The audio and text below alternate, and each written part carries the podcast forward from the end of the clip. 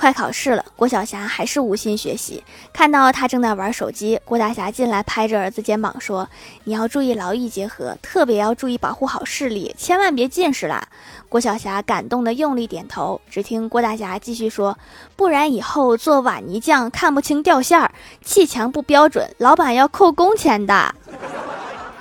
我听说搬砖还行呢对视力要求不高。